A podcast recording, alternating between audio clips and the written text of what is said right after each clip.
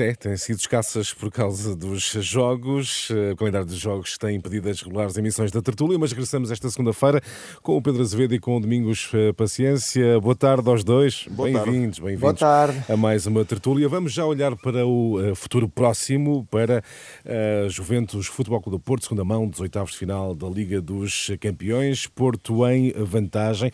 Jogo em Turim já amanhã. O Porto em vantagem por 2-1. Uh, Domingos, uh, quais são as reais reais possibilidades do Porto passar aos quartos de final? Que tipo de jogo deve apresentar o Porto para vencer a Juventus? Sérgio, aquele jogo que apresentou no Dragão seria o ideal. Ninguém pensava que o Porto pudesse fazer uma exibição tão boa no jogo que, que fez aqui ehm, e o resultado, que, que, teria sido um resultado até melhor.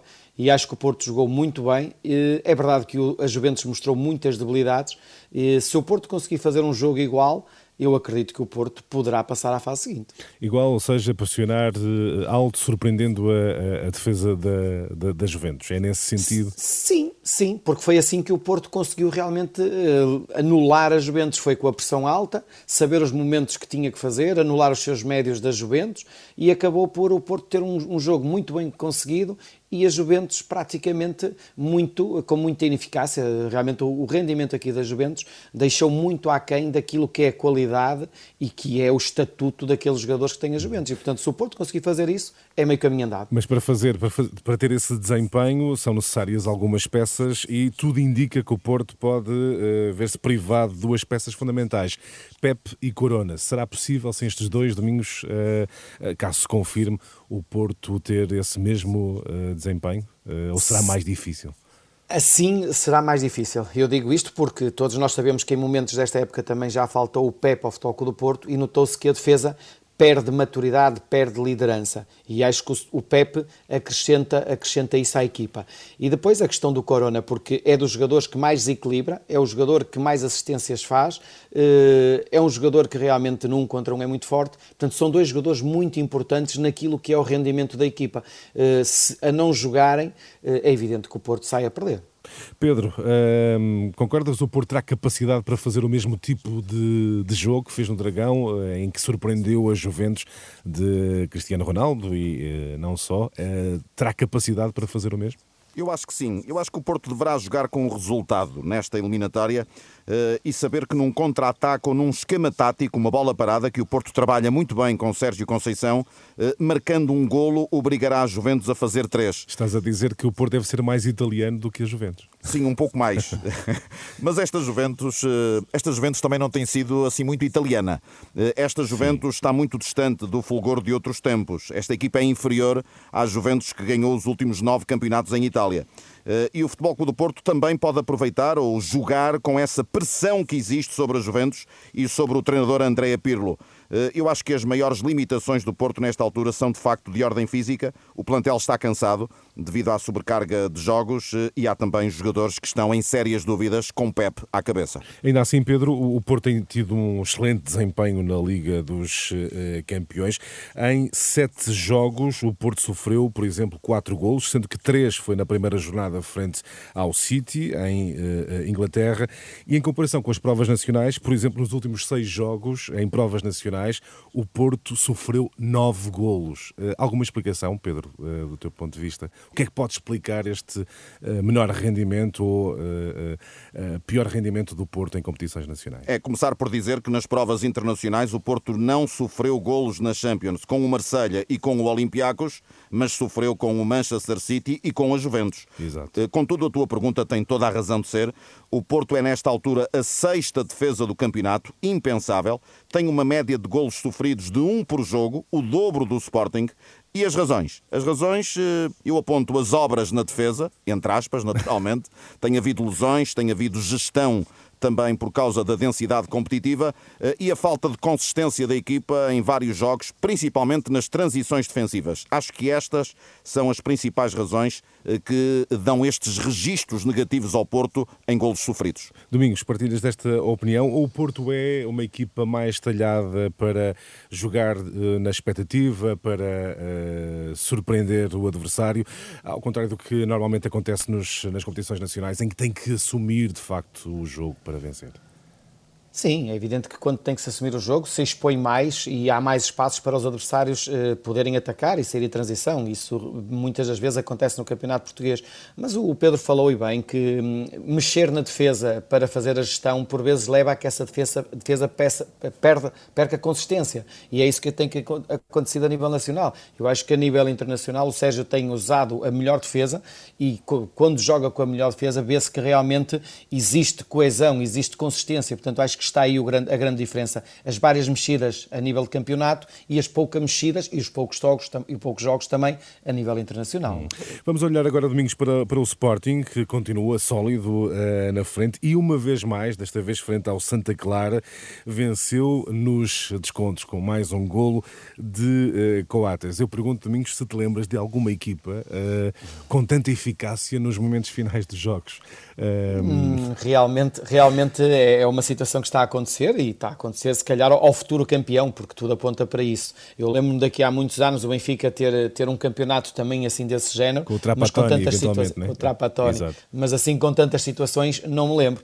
Mas a verdade é que há que dar o mérito e o, o seu treinador diz, e, e, com razão, não é? Só no acreditar e, e, saber que o jogo só acaba quando, quando, quando realmente o árbitro apita, isso é, é, é não é sorte, é também a procura é, é procurar a sorte e realmente eh, há sempre ali uma estrelinha, mas a sorte procura-se e o Sporting tem sido feliz nesses momentos, mesmo quando joga mal. Exatamente, era isso mesmo que eu ia perguntar. Não está a piorar o desempenho do Sporting?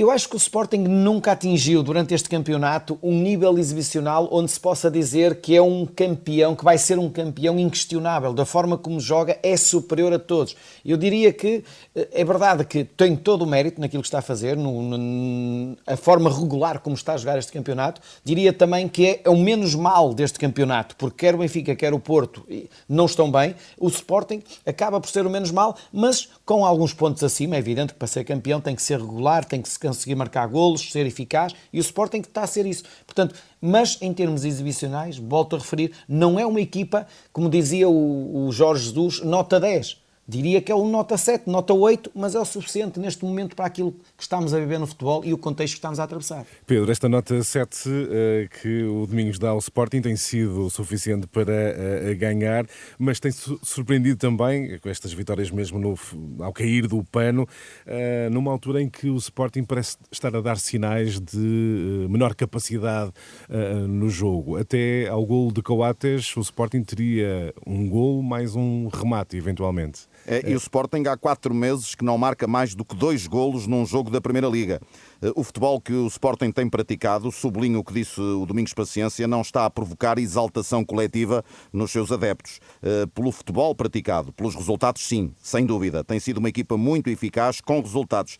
O Sporting não tem na equipa nenhum sósia de Anastácio representado no cinema pelo saudoso António Silva na célebre comédia O Leão da Estrela, mas, mas, estrela. mas não há dúvida que este leão tem estrela. Exatamente. E eu acrescentaria estrela de campeão nacional. É a única equipa que ainda não perdeu, tem a melhor defesa, tem crença até ao fim, ganhou nos descontos, eh, ou melhor, marcou nos descontos em seis jogos da Liga, dois ao Gil Vicente, Tondela, Farense, Benfica, Santa Clara. Falta juntar a meia-final da Taça da Liga com o Porto, em que também decidiu nos descontos. Eh, este Sporting é o campeão anunciado. Será mesmo suficiente? Eh, tem eh, como principal adversário, digamos assim, neste momento, o Braga, Pedro, que em contraste está a mostrar um bom jogo, um bom desenvolvimento no terreno de, de jogo. O Braga continua à espreita. É, mas não se pode pedir muito ao Braga, eh, pela dimensão do Braga, eh, pelo seu orçamento e pela distância de pontos que tem nesta altura para o Sporting. É verdade que recebe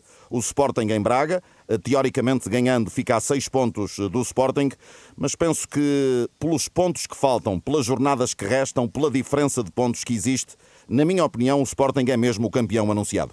Uh, Domingos, faço também esta pergunta. Achas que o Braga ainda tem, a nove pontos, uh, ainda tem uma palavra a dizer? Ainda pode ser uma efetiva ameaça uh, ao Sporting?